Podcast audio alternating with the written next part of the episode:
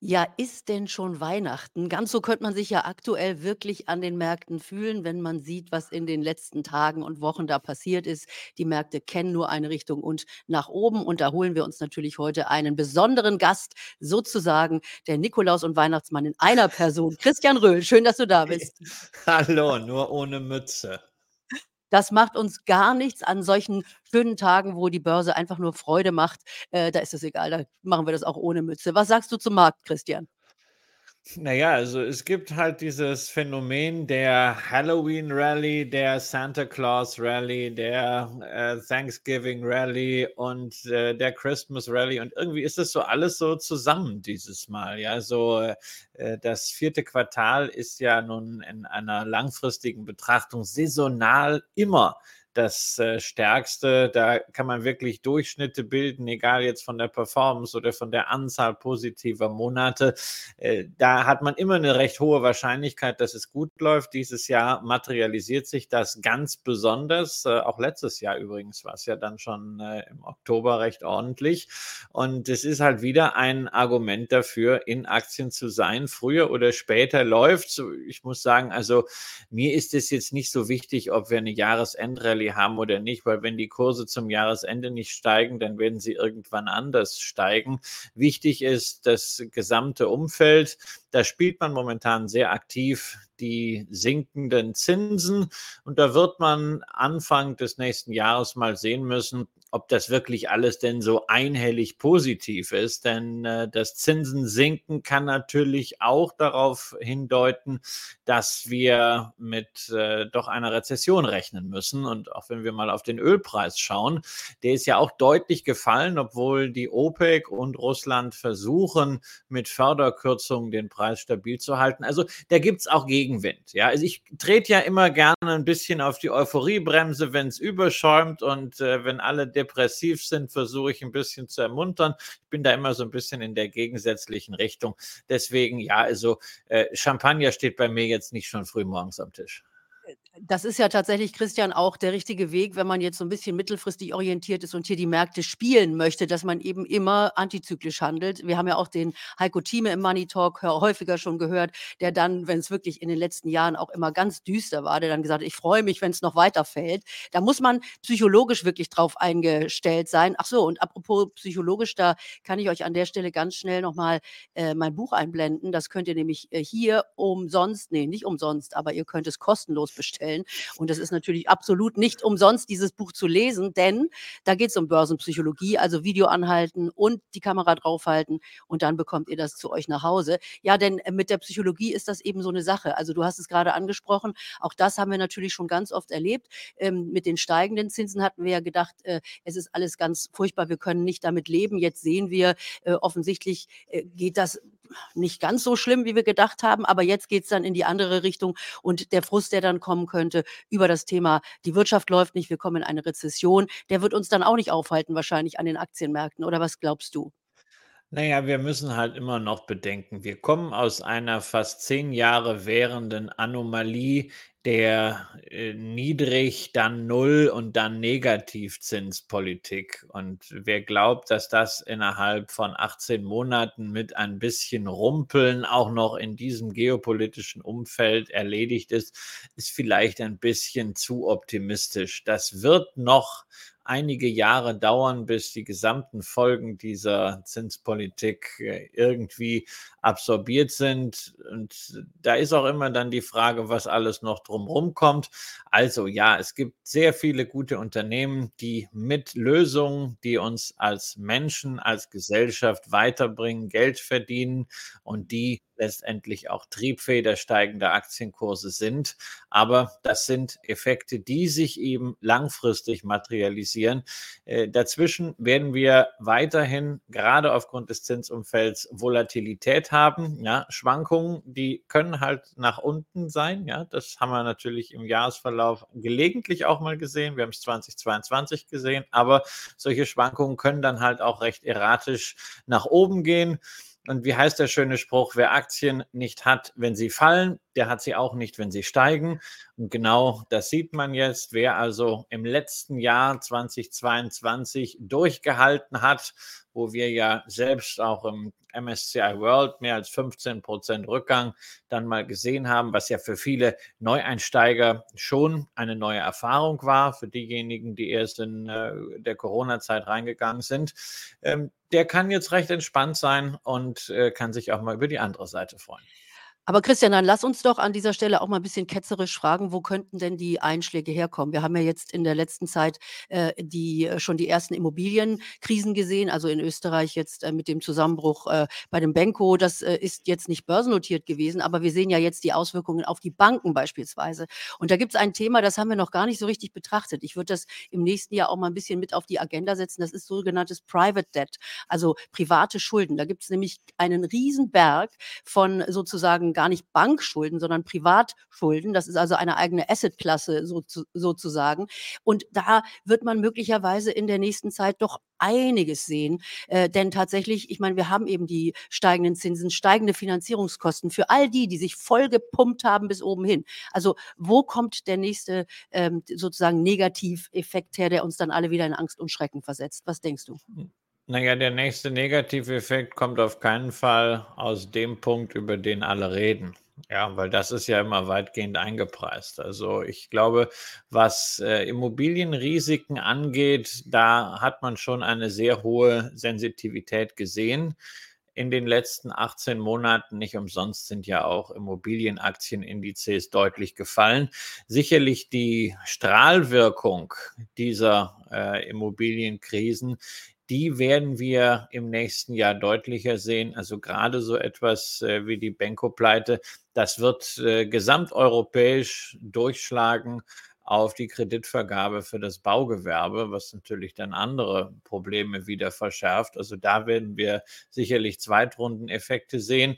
Ob jetzt ähm, Private Debt das äh, große Thema sein wird, äh, ich weiß es nicht. Ich glaube, generell sollten wir uns damit anfreunden, dass äh, Unternehmen, die über Jahre hinaus von den niedrigen Zinsen gelebt haben, sich jetzt daran gewöhnen müssen, teilweise auch ihr Geschäftsgebaren zu ändern. Wer viel Financial Engineering gemacht hat, also Aktien zurückgekauft hat auf Pump, Dividenden auf Pump gezahlt, ja, in den USA geht das, wird bei steigenden Finanzierungskosten diese Praxis überdenken müssen und da fällt vielleicht auch mal die eine oder andere Triebfeder für die Aktienkurse aus. Man wird stärker als in der Vergangenheit wieder auf operative Qualität, operative Exzellenz und Cashflows setzen müssen. Wobei auch da gibt es halt Unternehmen, die da jetzt schon hervorragend dastehen. Äh, und das sind eben auch die Unternehmen, die dieses Jahr sehr, sehr gut gelaufen sind, nämlich namentlich der Tech-Bereich. Also es wird ja immer so orakelt, also irgendwann muss doch bei Apple, Microsoft, Amazon, Alphabet mal die Kursluft draußen sein. Das kann auch durchaus sein. Die sind ja auch äh, nicht äh, gerade unambitioniert bewertet, aber wir sollten nicht vergessen, dass diese Unternehmen eine beeindruckende Qualität haben, sowohl was die Fähigkeit angeht, Cash zu generieren, als auch was ihre Bilanz angeht. Und das sucht man in anderen Branchen und auch bei kleineren Unternehmen ansonsten vergeblich. Ja, das haben wir ja hier auch schon häufiger im Money Talk gehabt. Das sind ja diese sogenannten Magnificent Seven, die da in der, in der letzten Zeit so gut gelaufen sind. Und das wäre auch genau die Frage jetzt fürs nächste Jahr. Also äh, guckst du dir denn diese Aktien auch weiterhin äh, an und sagst, das ist das, was auch im nächsten Jahr laufen wird? Oder das ist jetzt die Meinung äh, einiger meiner Gäste, die sagen, man muss sich jetzt mal die zweite Reihe angucken, die, die nämlich nicht gelaufen sind. Und vor allem auch, äh, Christian, was du ja so liebst, die Dividendenwerte, die sind nämlich auch nicht so gut gelaufen. Ah ja, also was sind denn Dividendenwerte? Also meine zweitgrößte Aktie habe ich mal als Dividendenaktie, mit zweitgrößte Position habe ich mal als Dividendenaktie gekauft äh, vor über zehn Jahren. Ja, heißt Microsoft. Ja, war, dam war damals so ein Langweiler, hast du damals mit einer ordentlichen Rendite bekommen, die Dividende jedes Jahr angehoben. Dazu ist es auch noch ein cooles Unternehmen geworden. Ja, und auch meine größte Position, Apple, äh, zahlt Dividenden, war 2015 mal ein Value Play. Also das ist jetzt nichts, wo ich äh, jetzt sage, da muss ich jetzt nochmal äh, Geld hineinschießen, weil die Positionen sind ja von sich aus ganz ordentlich gewachsen. Aber ich weiß jetzt auch nicht, warum ich jetzt anstimmen sollte in das große Leid derer, die sagen, naja, das war's jetzt, aber das ist, geht mir auch ein bisschen zu lange. Ansonsten zweite Reihe Small Caps, ja, da gibt es natürlich wahnsinnig viele Argumente, warum denn jetzt die kleineren Unternehmen endlich mal aufholen müssen. Es kursiert ja im äh, Twitter insbesondere immer diese Grafik von S&P 500 versus Russell 2000, also die US Large Caps gegen die US Small Caps. Und der Russell 2000 sieht dabei so schlecht aus wie noch nie. Also wir haben da 15 Jahre Underperformance und da sagt man natürlich, na, irgendwann muss die Trendwende mal kommen und da gibt es wahnsinnig gute Argumente und auch wahnsinnig viel schlaue Menschen, die genau jetzt auf Small Caps gehen. Das einzige Problem, was ich damit habe, dass ich diese Argumente schon seit zwei Jahren höre und äh, dass eigentlich alle schlauen Menschen sich so wahnsinnig einig sind. Und da ist auch wieder mit Blick auf die Börsenpsychologie und die Erfahrung so ein bisschen der Verdacht, naja, wenn sich alle zu sehr einig sind, passiert meistens das Gegenteil. Insofern, ja, ich mag Small Caps und ich glaube, dass sie in ein Portfolio gehören, so mit, naja, 15 Prozent, 20 Prozent Anteil durchaus. Aber das ist ein langfristiges Thema. Ich würde auf keinen Fall darauf setzen, dass sich das kurzfristig materialisiert und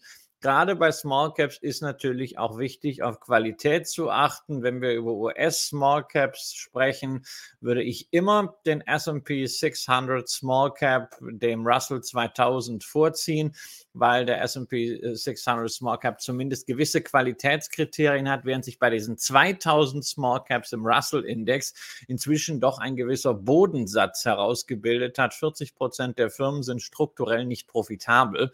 Und äh, das ist natürlich dann auch etwas, was auf den Kursen lastet. Und wenn sich jetzt der ein oder andere fragt von euch, der vielleicht neu ist äh, mit der Aktienanlage, wie kann ich denn hier 600 oder 2000 Aktien abdecken? Ganz klar, hier gibt es natürlich alle Produkte drauf, dass man dann also diesen ganzen Index kaufen kann und sich da ähm, ein, ein ganzes, einen ganzen Korb von Aktien, eben 600 oder 2000 anteilig in sein Depot legen kann. Aber dann kommen wir doch mal zum Ausblick 2024. Also Christian, was guckst du dir denn dann genau an? Naja, also eigentlich ich bin ich mit diesen Jahresausblicken so ein bisschen skeptisch, weil der Börse ist ja eigentlich egal, welche Jahreszahl da drauf steht. Ansonsten das Umfeld ändert sich nicht und ich habe das eben schon mal bei der Jahresendrallye gesagt, also wenn die Kurse jetzt zum Jahresende nicht steigen, ist mir auch egal. Also für mich ist relevant, dass die Kurse über die nächsten zehn Jahre steigen und dass ordentliche Dividendenerträge runterkommen. Ich persönlich bin der Meinung, Anleger sollten an ihrer grundsätzlichen Allokation, wenn sie ein diversifiziertes Depot schon haben, überhaupt nichts ändern, sondern das einfach durchhalten. Man kann an der einen oder anderen Stelle nachjustieren, beispielsweise scheinen ja die Risiken von der Zinsseite, was jetzt fallende Anleihekurse angeht, zumindest für den Moment mal unter Kontrolle. Man kann also vielleicht, wenn man einen Anleihenanteil hat, bei den Laufzeiten mal ein bisschen länger auch wieder werden. Ansonsten, was Sektoren angeht, bin ich nach wie vor für eine breite Abdeckung. Und äh, wenn man in irgendetwas Neues investiert, dann vielleicht nicht über das, äh, in das, über das gerade alle reden. Ja, ein Beispiel dafür wäre gerade jetzt auch im Kontext der äh, UN-Klimakonferenz in Dubai das Thema Uran. Da gibt es ja jetzt eine neue Initiative von 20 Staaten, die gemeinsam die zivile Nutzung der Kernkraft stärken wollen. Deutschland ist da natürlich nicht dabei, alle anderen Großen sind dabei. Und das sorgt natürlich gerade wieder bei Uran und Uranaktien für kräftig Auftrieb.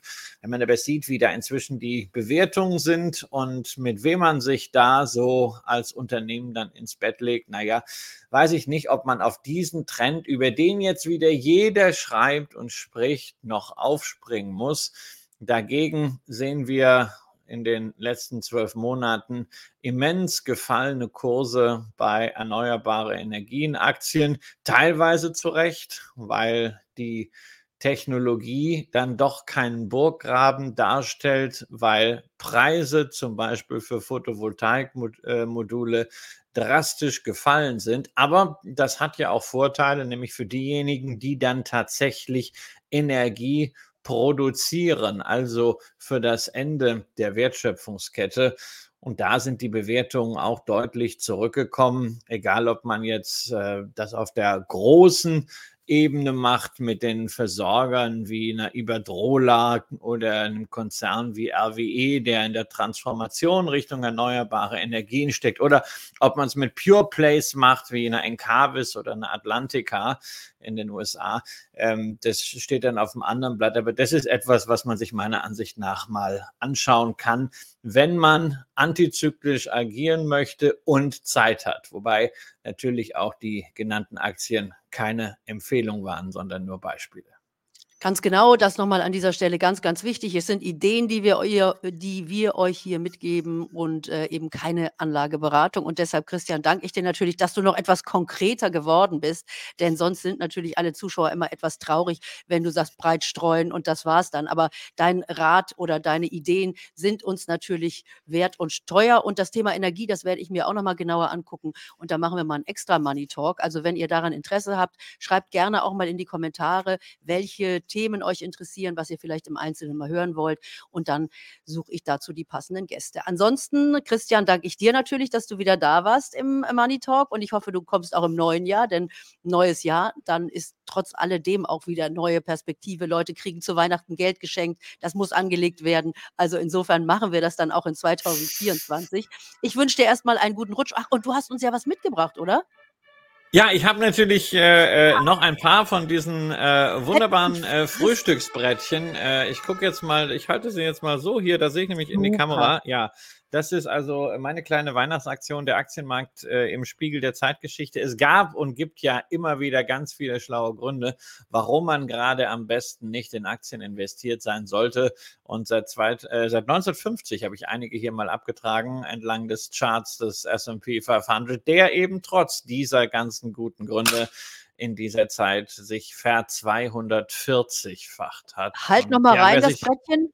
Wenn ihr Interesse ja. an dem Brettchen habt, schreibt mir einfach info@carolaferstel.de, dann gebe ich das direkt ja. weiter und dann genau, das kann man einfach bei mir im Internet kann man gucken, Frühstücksbrettchen im Internet findet man es auch relativ schnell, dann kann man es direkt äh, ordern. Es gibt noch ein paar, die meisten sind schon weg und äh, es ist halt so eine soll halt so eine kleine Erinnerung sein äh, daran, wenn mal wieder die schlechten Nachrichten morgens aus dem Radio plärren, dass man es beim Frühstück gleich sieht und nicht äh, auf die äh, Verkaufen-Taste drückt, sondern sagt, okay, also das ist nicht neu, das gab es immer schon. Christian, das ist ganz fantastisch. Also du jetzt auch mit Merch. Ich plane übrigens auch gerade was sehr Schönes und zwar äh, eine Aktion mit KPM. Das ist ja wunderbares Porzellan und da auf dem nachhaltigen Trend jeder seinen eigenen Kaffeebecher. Da gibt es einen Bulle und Bär ähm, Börsenbecher im nächsten Jahr. Aber das schaffe ich zu Weihnachten leider nicht mehr. Aber dafür gibt es ja das Schneidebrettchen vom Christian und das könnt ihr alle bekommen. Also, wie gesagt, nächstes Jahr haben wir dann ein richtig schönes Frühstücksgedeck, äh, ja. genau, das gibt es dann. Vielleicht können wir das ja auch schon ein bisschen früher anbieten. Also, das braucht man ja nicht erst zu Weihnachten. Gibt ja auch Ostern, gibt ja Geburtstage. Also, wir machen jetzt jedenfalls auch Merch. Da könnt ihr jetzt auch in die Kommentare schreiben, dass ihr das doof findet oder toll findet. Ich freue mich jedenfalls drauf. Und Christian, danke dir erstmal für heute, ja? Bye bye. Danke. Tschüss. Tschüss.